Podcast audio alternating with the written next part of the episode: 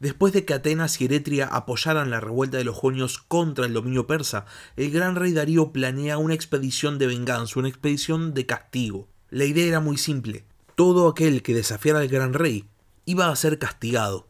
Con este y solamente este objetivo en mente, Darío lanza la expedición y en un primer momento da bastante buen resultado. De hecho, Eretria, una de las dos ciudades que habían apoyado a los jonios, es arrasada. Sin embargo, cuando las fuerzas persas se dirigían a su segundo objetivo, a Atenas, son derrotadas por un ejército ateniense y con algunos aliados de Platea en Maratón. Las fuerzas persas son repelidas y tienen que volver, no habiendo cumplido la mitad de la tarea encomendada. El gran rey había tenido algo de éxito, pero había una sensación de que había quedado una cuestión pendiente, y entonces decide planear una nueva expedición. Pero ahora no solamente como una expedición de castigo, sino una invasión, una expedición de conquista.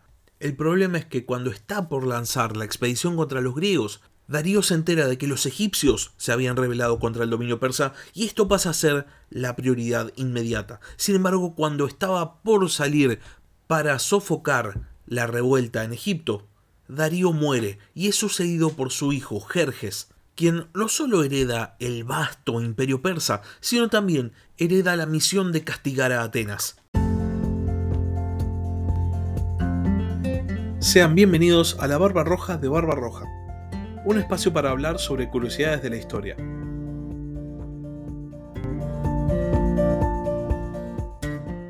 Jerjes consigue restablecer el orden en Egipto muy rápido y para el año 481 a.C.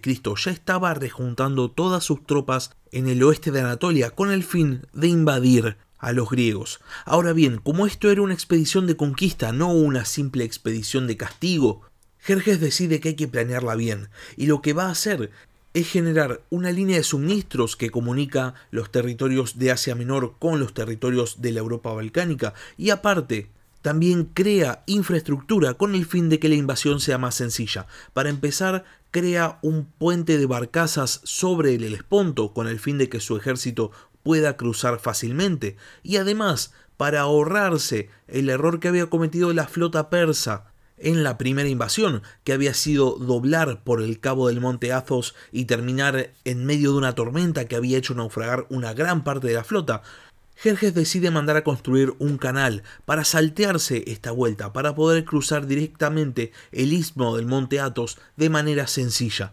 Este canal, el canal de Jerjes, durante mucho tiempo se pensó que era un mito, que era una creación de los historiadores antiguos, pero se ha encontrado, o sea, tenemos restos arqueológicos y esto nos da a entender el compromiso con el cual Jerjes encaró esta expedición de conquista. Finalmente, habiendo concluido toda la organización para la invasión, Jerjes cruza el Helesponto en el año 480 a.C. El ejército que llevaba era inmenso, posiblemente era el ejército más numeroso que los europeos habían visto hasta ese momento. Sin embargo, hablemos un poco acerca de los números, porque las fuentes antiguas han exagerado enormemente la cantidad de soldados que Jerjes llevaba, posiblemente con un fin propagandístico, tal vez buscando exacerbar la victoria de los griegos, pero ciertamente excediendo cualquier tipo de capacidad de movilización realista, porque las fuentes antiguas hablan de 2 millones de soldados, lo cual es absurdo. Pensemos que estamos hablando de números que no se van a alcanzar hasta la Primera Guerra Mundial. Así que en este caso toca hacer un análisis un poco más realista de la situación y en el caso de los análisis que hacen los historiadores acerca del número de tropas que llevaba Jerjes, se estima que aproximadamente llevaba entre 200 y 250 mil soldados, que de vuelta sigue siendo para la época un número total y completamente ridículo, porque este número de soldados no se va a volver a alcanzar hasta las guerras de los diádocos después de la muerte de Alejandro Magno. La llegada de Jerjes a Europa no fue una sorpresa para nadie. Los griegos estaban esperando el retorno de los persas desde que las fuerzas del rey Darío habían sido derrotadas en Maratón. Todo el mundo sabía que iban a volver. Y teniendo esto en cuenta, las ciudades griegas habían empezado a prepararse de diferentes maneras. Empecemos por el principio. En el año 481 a.C., es decir, el año antes de que Jerjes cruce el Helesponto, las ciudades griegas firman un tratado de alianza en contra de Persia. Atenas en Maratón había demostrado que los persas podían ser derrotados y ahora había una gran cantidad de ciudades-estado dispuestas a luchar contra los persas. Esto era ciertamente muy buena noticia para Atenas, que ya no iba a tener que enfrentar una futura invasión sola. Atenas se había transformado, sobre todo después de la emergencia de Temístocles como figura política destacada, en una prominente potencia naval, más allá de que había demostrado en Maratón que todavía contaba con muy capaces fuerzas terrestres. Pero de todas maneras, la perspectiva de enfrentarse a una invasión persa de tal magnitud no debe haber sido nada alentadora para esta joven potencia griega. Así que el hecho de que se hayan unido tantas ciudades griegas para luchar contra los persas y encima que entre esas ciudades estuviese la poderosa Esparta debe haber sido un alivio para los atenienses. La cuestión es que después de que se firma esta alianza entre las ciudades-estado griegas, Esparta reclama el mando de las fuerzas terrestres, cosa que no fue disputada por ninguna ciudad-estado griega. Y por otro lado, Temístocles intenta reclamar el mando de la armada para Atenas, pero tanto Corinto como Egina, dos potencias navales griegas y rivales de Atenas, se niegan a esto. Así que la alianza griega decide conferirle el mando naval de Iure a una barca espartano, siendo que los espartanos prácticamente no tenían flota. Y por este motivo, Heródoto nos cuenta que el mando de facto de la armada lo ejercía Temístocles. En esta alianza de ciudades griegas estaban prácticamente todas las ciudades importantes, salvo una, Tebas, que iba a luchar del bando persa. Ahora bien, lo interesante es que más allá de esto, 400 hoplitas tebanos se unen a las filas griegas para enfrentar la invasión. Las ciudades griegas se vuelven a reunir en el 480 a.C. y por sugerencia de unos emisarios tesalios deciden enviar una fuerza para detener el avance persa en el valle de Tempe, en la frontera norte de Tesalia. Sin embargo, Alejandro I de Macedonia informa a las tropas griegas que ese valle podía ser fácilmente flanqueado, y por este motivo las tropas griegas retroceden, enterándose en ese mismo momento que Jerjes había cruzado el Helesponto. El ejército persa comienza su avance hacia Grecia, entrando en la no defendida Tesalia que se somete al gobierno del gran rey. Temístocles se da cuenta de que los persas están siguiendo la ruta directa para entrar a la Hélade y eso implica que van a pasar sí o sí por las Termópilas. Entonces a Temístocles se le ocurre una estrategia. El ejército griego y la flota griega iban a poder frenar conjuntamente el avance de Jerjes si actuaban en el lugar donde tuviesen mayor ventaja. ¿Cuál era la ventaja de los griegos sobre los persas? En tierra, definitivamente su armamento, su infantería pesada, mientras que los persas contaban con un número muchísimo mayor de tropas. Por otro lado, en el mar, los griegos eran superados en todos los aspectos. Los barcos griegos eran nuevos, eran pesados y eran poco maniobrables.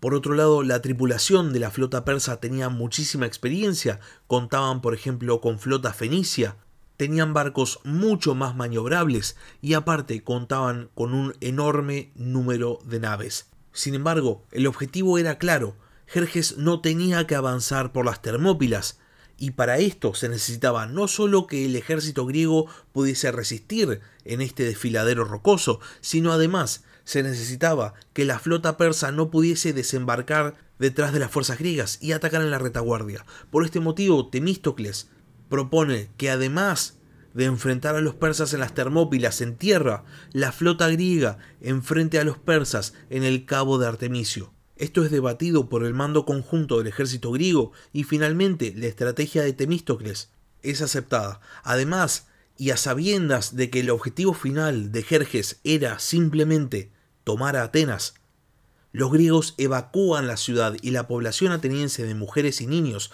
son enviados al Peloponeso.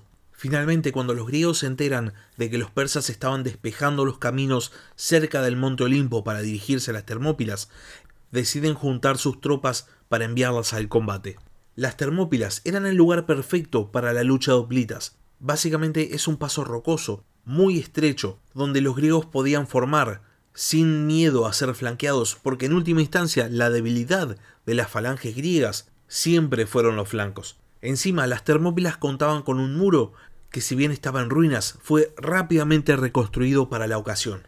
A este paso, los griegos envían 7.000 hoplitas, entre los cuales se encontraba al mando Leónidas, el rey de Esparta, y su guardia de 300 hipeis. Pero obviamente, no fueron solamente los 300 espartanos y Leónidas los que lucharon en las Termópilas, sino también todos los otros soldados griegos que componían este número total de 7.000, entre los cuales no solo se encontraban soldados de prácticamente todas las ciudades aliadas, sino también muchos habitantes del lugar que no querían ver a sus tierras arrasadas por el imperio persa. La cuestión es que cuando los persas llegan a las Termópilas, Jerjes envía un explorador a caballo para que comente cuál es la situación, cuántos soldados hay defendiendo, quiénes son, etc.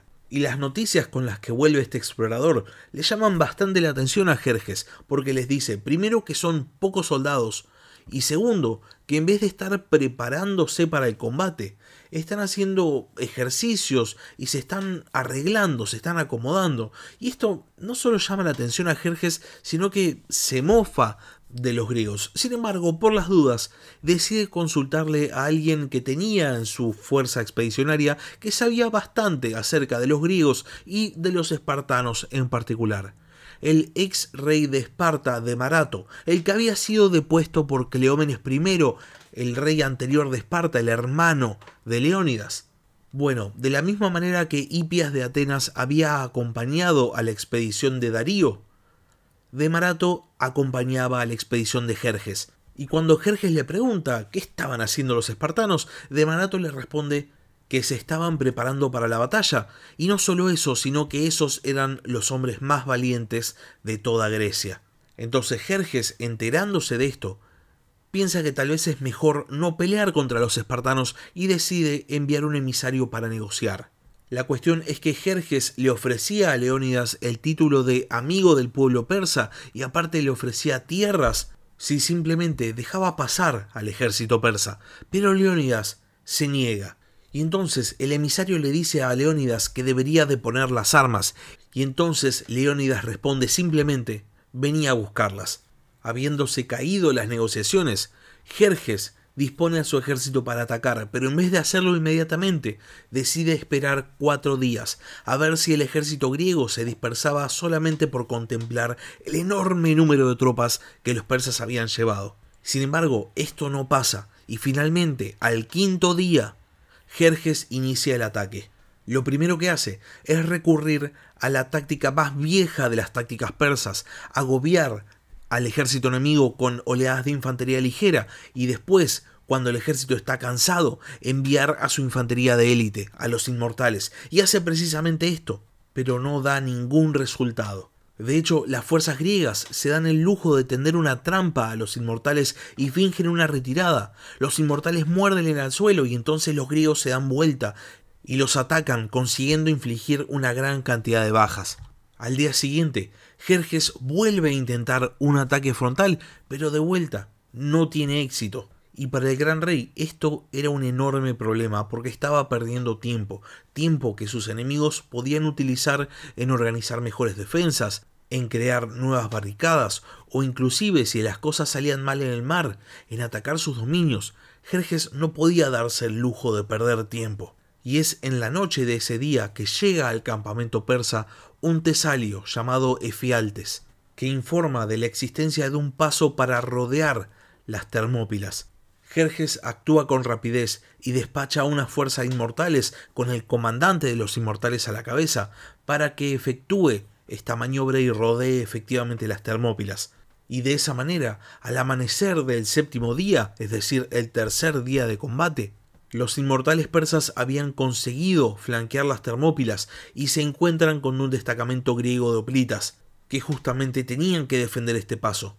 Los hoplitas al ver llegar a los persas asumen una posición defensiva, pero los inmortales en vez de quedarse a pelear, los hostigan con flechas y siguen camino, consiguen rodear al ejército de Leónidas. El rey espartano se entera de este movimiento y rápidamente llama un consejo de guerra. Hay que tomar una decisión y hay que tomarla ahora.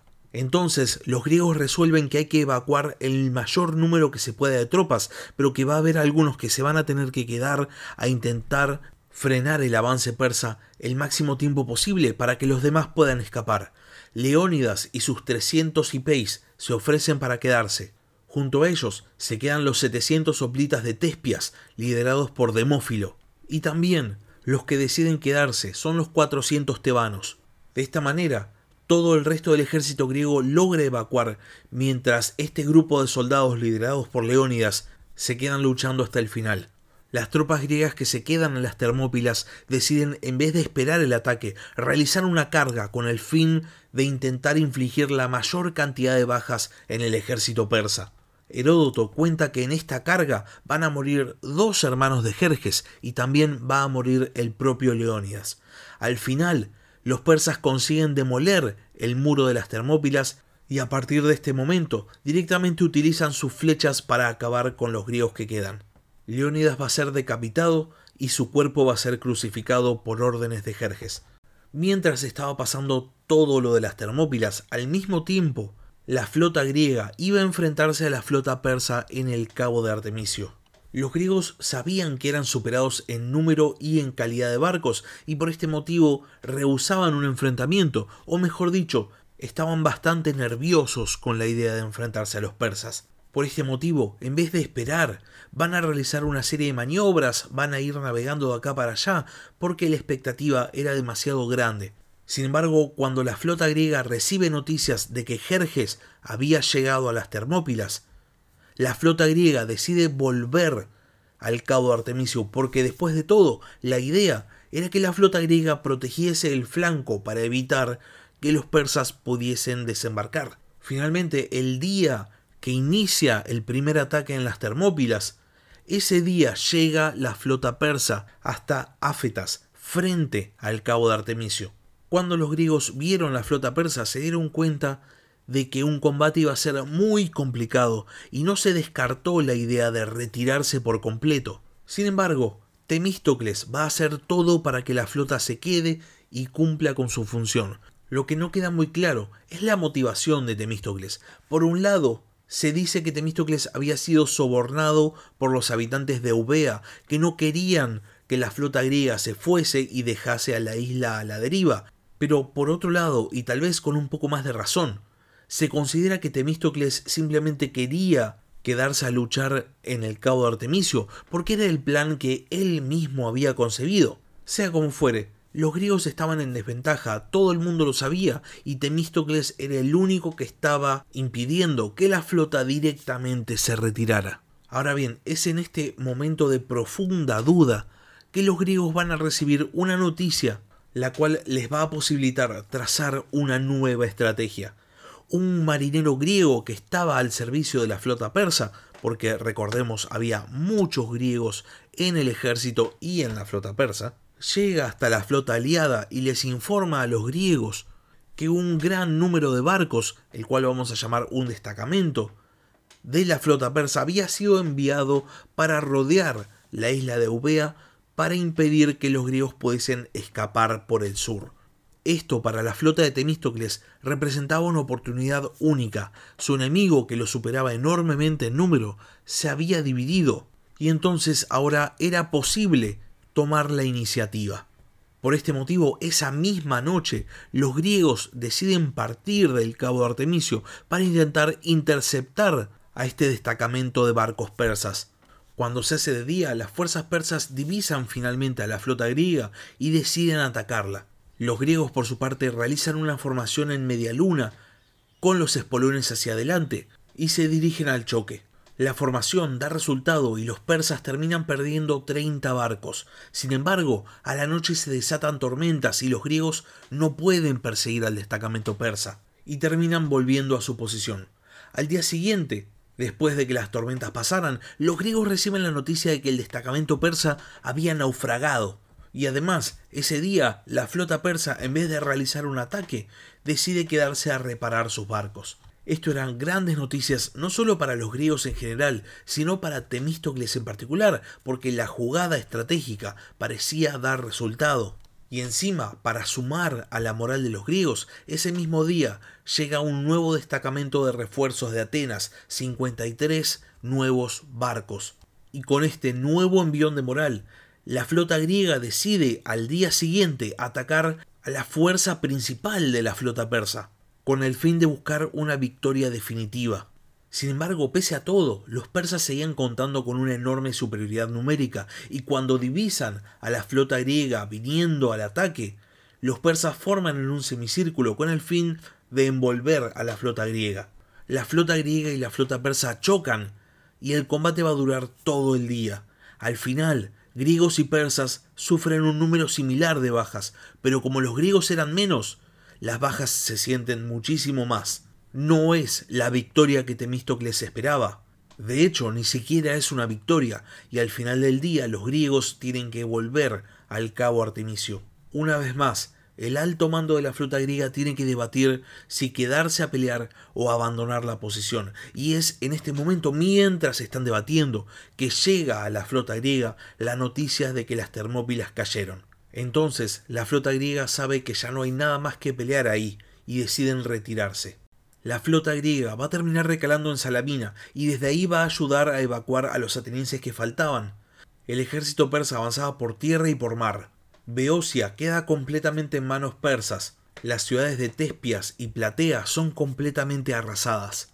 Los ejércitos aliados se retiran detrás del istmo de Corinto, donde erigen una enorme fortificación para impedir nuevamente el paso de las fuerzas persas. Todo lo que estuviese más allá del Peloponeso había quedado en manos persas, y esto incluía a Atenas. Jerjes finalmente va a cumplir la venganza de su padre y va a tomar la Polijonia. Va a derrotar fácilmente a los pocos atenienses que se habían quedado a defender la Acrópolis y va a incendiar la ciudad. Una vez más, los persas habían realizado una campaña exitosa, los griegos habían sido derrotados en las Termópilas y no habían podido conseguir ninguna victoria en el cabo de Artemisio. Atenas estaba literalmente en llamas, pero sin embargo las fuerzas aliadas no habían sido completamente derrotadas. Y ahora que tantos griegos se habían unido contra la voluntad del gran rey, Jerjes sabía que no podía dejar al ejército aliado libre más allá de las murallas del istmo de Corinto porque mientras aquellos que desafiaran al gran rey no fuesen castigados, otras rebeliones podrían desatarse en cualquier momento en cualquier otra parte del imperio. Ya había pasado con los jonios, ya había pasado con los egipcios, y por esto tenía que quedarse a terminar de conquistar Grecia. Pero eso es tema para la semana que viene cuando terminemos con la Segunda Guerra Médica. Hasta acá llegamos con el capítulo de esta semana. Si este capítulo les gustó, no se olviden de suscribirse al canal, tanto en Spotify como en YouTube. Si tienen algo para decir, algo para preguntar o simplemente quieren participar, pueden escribir un mail al mail del podcast, la barba roja de barba pueden escribir un comentario en YouTube o también pueden seguirme en Twitter en arroba barbarrojacast. Y finalmente, en caso de que quieran, pueden apoyar al canal suscribiéndose tanto en Patreon como con la mensualidad en YouTube. Es algo que me ayuda mucho, así que se los agradezco de antemano. Dejo el link de Patreon en la descripción del capítulo. Muchas gracias por haber escuchado y hasta la próxima. Gracias por escuchar La Barba Roja de Barba Roja. Si tenés algún comentario, si tenés alguna pregunta o simplemente tenés algo para decir, podés escribir un comentario en YouTube o bien podés mandar un mail a la barba roja de Hasta la próxima.